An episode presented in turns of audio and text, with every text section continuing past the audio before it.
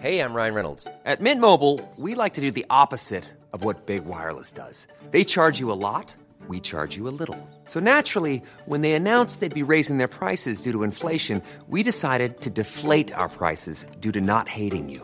That's right. We're cutting the price of Mint Unlimited from $30 a month to just $15 a month. Give it a try at mintmobile.com slash switch. $45 upfront for three months plus taxes and fees. Promo rate for new customers for limited time. Unlimited more than 40 gigabytes per month. Slows. Full terms at mintmobile.com.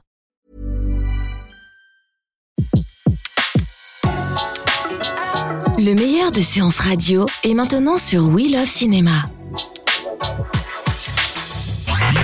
Le pavé dans la toile. César Monterol crève l'écran. Chaque mardi à 18h sur Séance Radio. S'il y a bien un type de film qu'on n'aime pas trop voir sortir pendant l'été, ce sont les films de requins. Pourtant, début août a surgi dans nos salles obscures Instinct de survie ou The Shallows dans sa version originale. Un film où on peut voir Blake Lively en maillot de bain qui essaye d'échapper à un requin blanc qui rôde autour d'un petit rocher immergé sur lequel elle s'est réfugiée. Une sorte de 127 heures où en plus du bras, on a aussi des chances de perdre ses jambes, ses pieds et n'importe quel autre membre submergé. Eh gringa, c'est tard, on rentre. Je vais en prendre une dernière, merci. Ok. Bref, The Shallows qui signifie bas-fond en anglais et que nous avons donc traduit par instinct de survie est l'occasion pour nous de se pencher sur ce sous-genre si particulier qu'est le film de requin.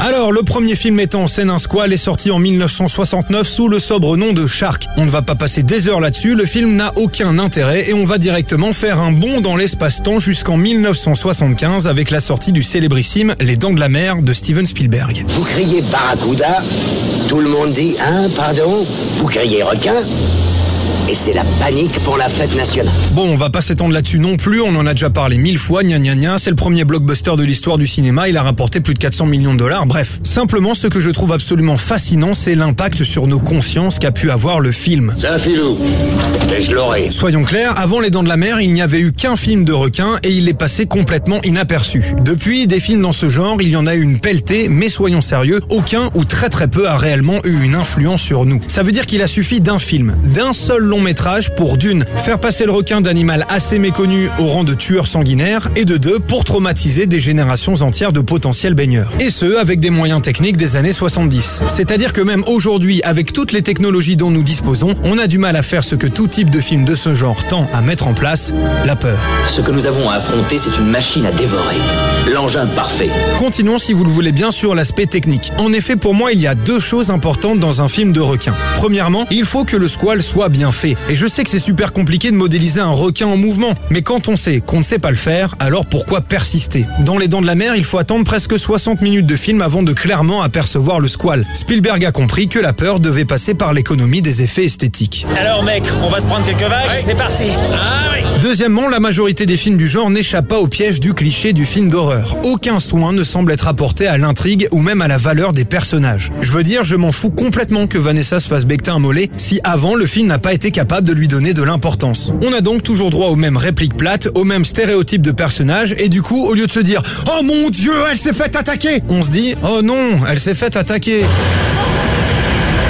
Où est-il, Josh Que tout le monde sorte de l'eau? Il y a un grand requin blanc de 3m60. Le genre ne se suffit pas à lui-même. Un film de requin ne marche pas si l'empathie qu'on peut développer pour tel ou tel personnage n'est pas là. Montrer des requins manger des Jones libidineux faisant du wakeboard ne suffit pas. Oui, Shark 3D, c'est à toi que je m'adresse.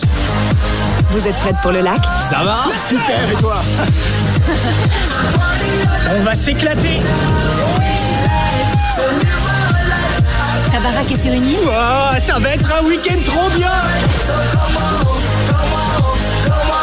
Tu veux te la faire Je dirai rien, t'inquiète pas.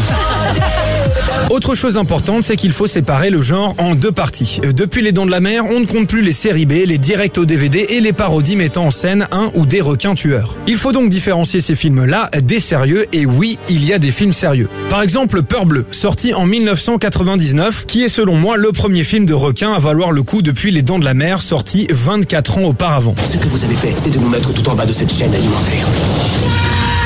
Mais heureusement, il n'est pas le seul puisque des films très respectables comme The Reef, Open Water ou encore Dark Tide avec Alberi ont selon moi plein de qualités, dont celle déjà d'essayer d'ajouter de nouvelles idées, qu'elles soient scénaristiques ou de mise en scène. Daniel, où est le bateau?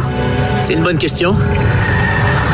On est largué Au beau milieu de l'océan Et puis je vous en parlais, il y a la série des films qui font n'importe quoi, volontairement ou non. Déjà, on a ceux qui essayent mais qui n'y arrivent pas, style Spring Break, Shark Attack ou Bait, et puis il y a ceux qui assument leur délire pour faire un nanar ultime. On a donc eu droit à des Sharktopus, des Mega Shark versus Crocosaurus ou toute la série des Sharknado, mais j'ai pas du tout envie d'en parler.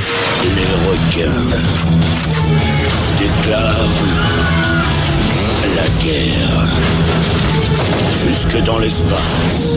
Enfin, et pour revenir à The Shallows, je voulais attirer votre attention sur ce que la sortie du film a suscité comme réaction auprès des scientifiques et des spécialistes. Pour Robert Calgagno, directeur de l'Institut océanographique de Monaco, ce genre de film fait beaucoup de mal aux requins en propageant des idées éculées. Il faut savoir que chaque année, entre 40 et 100 millions de requins sont tués, que ce soit pour leurs ailerons, par erreur dans le cadre d'une pêche industrielle ou pour le plaisir. On est donc en droit de se poser cette question. Dans ce contexte où certaines espèces de requins sont en voie d'extinction, doit-on continuer à véhiculer cette image erronée de tueurs sanguinaires? La population de requins a reculé de manière globale de 90%.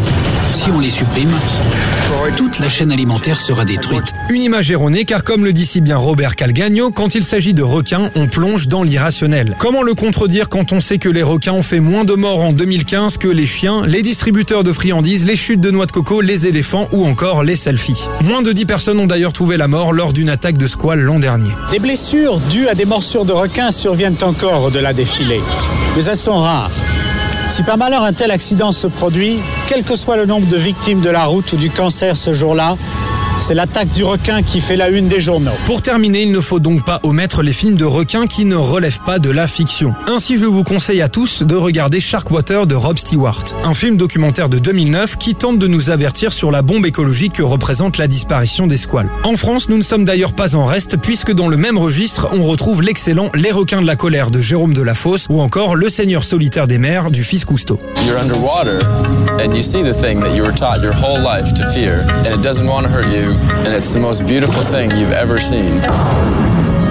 Bref, qu'il soit sérieux, loufoque ou informatif, le film de requin est un des plus célèbres sous-genres du cinéma. Peut-être parce qu'encore une fois, cet animal nous fascine et nous impose le respect autant qu'il nous effraie. Le genre, lui, gagnerait un peu moins de fioriture pour être exploité avec talent, comme ça a malheureusement trop peu été le cas. En attendant, je vous souhaite une excellente baignade et vous dis à la semaine prochaine. Nos conceptions ont été manipulées par des films de fiction destinés à faire frémir, mais pas nécessairement à informer. C'était Le pavé dans la toile, une autre vision du cinéma. Sur Séance Radio, par BNP Paribas. Retrouvez l'ensemble des contenus séances radio proposés par We Love Cinéma sur tous vos agrégateurs de podcasts.